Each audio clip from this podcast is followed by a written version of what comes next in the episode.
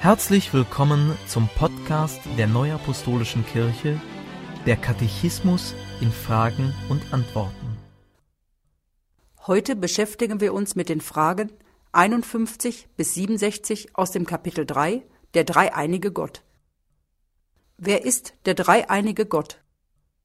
Gott ist ein geistiges, vollkommenes, völlig unabhängiges Wesen.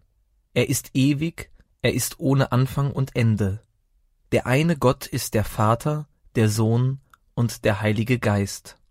Wenn von dem Vater, dem Sohn und dem Heiligen Geist gesprochen wird, dann sind damit nicht drei Götter gemeint, sondern drei Personen, die der eine Gott sind. Welche Wesensmerkmale Gottes kennen wir? Menschen können Gott nicht umfassend beschreiben. Wir kennen aber Wesensmerkmale Gottes. Er ist der eine, einzige, der Heilige, der Allmächtige, der Ewige, der Liebende, der Gnädige, der Gerechte, der Vollkommene. Was bedeutet, Gott ist der eine? Es gibt nur einen Gott. Der Glaube an den einen Gott ist grundlegendes Bekenntnis des Alten und Neuen Testaments und somit auch grundlegend für christlichen Glauben. So spricht der Herr, der König Israels, und sein Erlöser, der Herr Zebaoth. Ich bin der Erste und ich bin der Letzte, und außer mir ist kein Gott. Jesaja 44, Vers 6. Höre Israel, der Herr, unser Gott, ist der Herr allein. Markus 12, Vers 29. Was bedeutet, Gott ist der Heilige? Heiligkeit gehört zum Wesen Gottes, zu seinem Sein und Wirken. Heiligkeit umfasst Majestät, Unantastbarkeit, Abgeschiedensein vom Alltäglichen. Auch Gottes Wort und Wille sind heilig. Die Heiligkeit Gottes heiligt den Ort, an dem er sich offenbart. Heilig, heilig, heilig ist der Herr Zebaoth. Alle Lande sind seiner Ehre voll. Jesaja 6, Vers 3. Was bedeutet, Gott ist der Allmächtige? Gott kann alles, für ihn ist nichts unmöglich. Gottes Willen und Wirken kann niemand einschränken. Deutlich zeigt sich in der Schöpfung, dass Gott allmächtig ist. Allein durch sein Wort ist alles geschaffen. Alles, was ist, was wir Menschen sehen und auch nicht sehen können, hat er aus nichts geschaffen. Aus seiner Allmacht wird er auch die neue Schöpfung entstehen lassen. Zur Allmacht Gottes gehören auch seine Allwissenheit und Allgegenwart. Er aber sprach, was bei den Menschen unmöglich ist, ist bei Gott möglich. Lukas 18, Vers 27. Durch den Glauben erkennen wir, dass die Welt durch Gottes Wort geschaffen ist, so dass alles, was man sieht, aus nichts geworden ist. Hebräer 11, Vers 3. Was bedeutet, Gott ist der Ewige?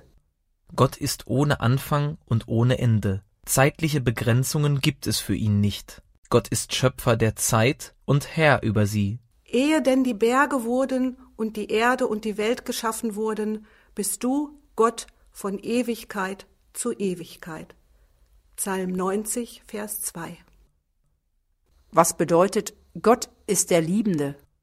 Gott zeigte sich schon im alten Bund als der Liebende, indem er das Volk Israel erwählte und aus der Gefangenschaft in Ägypten befreite. Der gesamten Menschheit offenbarte er sich als Liebender, indem er seinen Sohn zum Heil für alle Menschen sandte. Apostel Johannes schrieb, Und wir haben erkannt und geglaubt die Liebe, die Gott zu uns hat.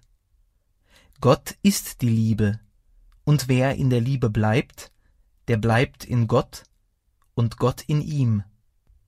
1. Johannes 4, Vers 16 ich habe dich je und je geliebt, darum habe ich dich zu mir gezogen aus lauter Güte. Jeremia 31, Vers 3. Also hat Gott die Welt geliebt, dass er seinen eingeborenen Sohn gab, damit alle, die an ihn glauben, nicht verloren werden, sondern das ewige Leben haben. Johannes 3, Vers 16. Was bedeutet, Gott ist der Gnädige? Gott wendet sich dem Menschen in Barmherzigkeit, Gnade, Geduld und Güte zu.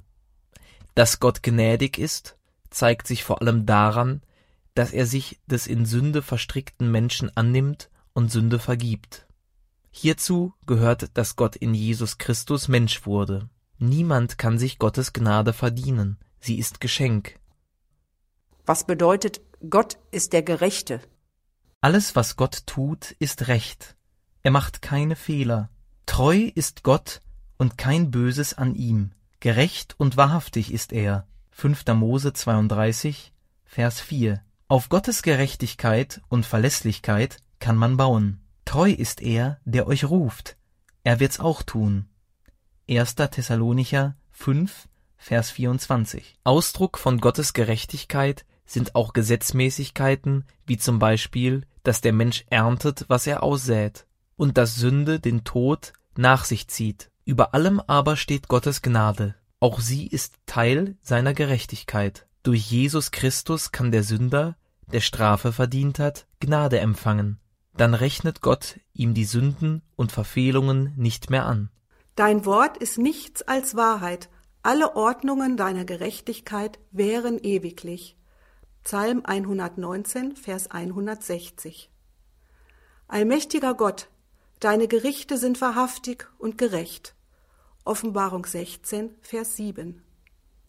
Sie werden ohne Verdienst gerecht aus seiner Gnade durch die Erlösung, die durch Christus Jesus geschehen ist.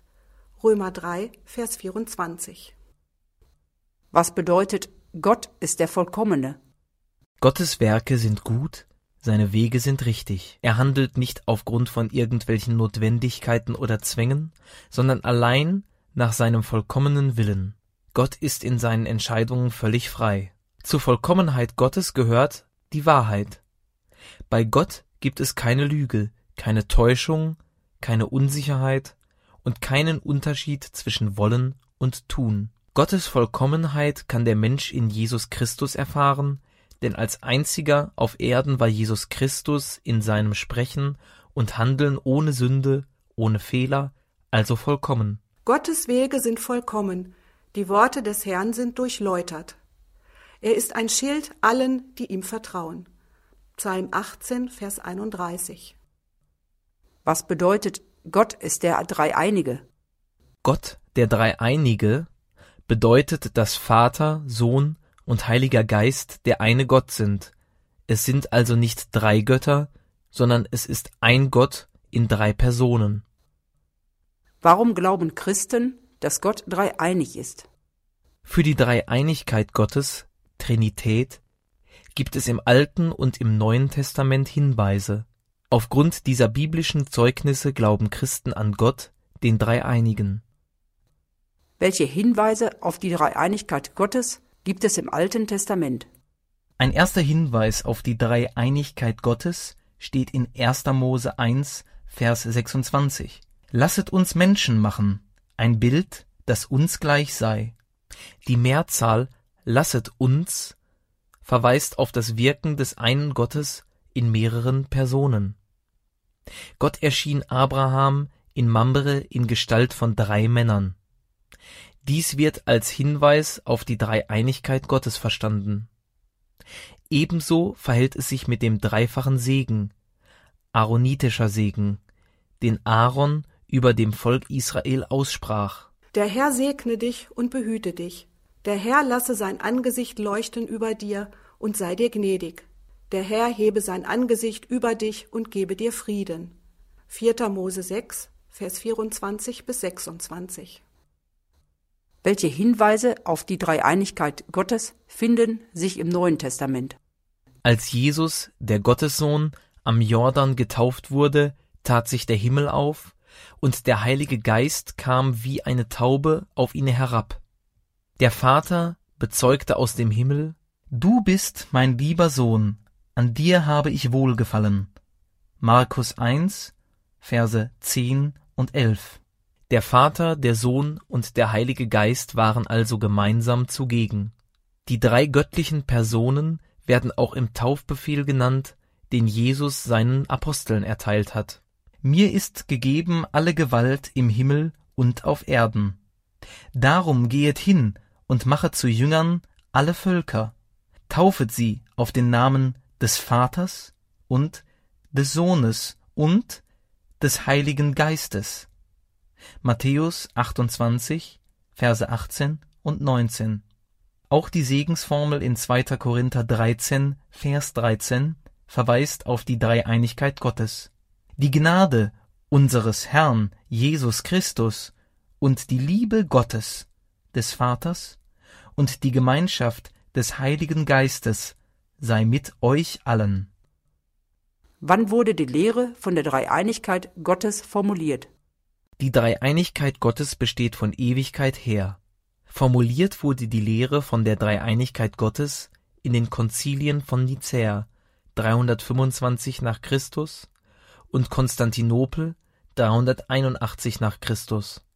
Die Lehre von der Dreieinigkeit Gottes gehört zu den grundlegenden Aussagen des christlichen Glaubens. In welchem Verhältnis stehen Vater, Sohn und Heiliger Geist zueinander? Vater, Sohn und Heiliger Geist sind Namen für die drei göttlichen Personen. Obwohl sie voneinander zu unterscheiden sind, sind sie dennoch der eine Gott. In der christlichen Tradition wird den drei göttlichen Personen jeweils ein Schwerpunkt zugeordnet. Gott der Vater ist der Schöpfer des Himmels und der Erde, Gott der Sohn ist der Erlöser, der Mensch wurde und sein Leben als Opfer zur Erlösung der Menschheit brachte. Gott der Heilige Geist ist der Neuschöpfer.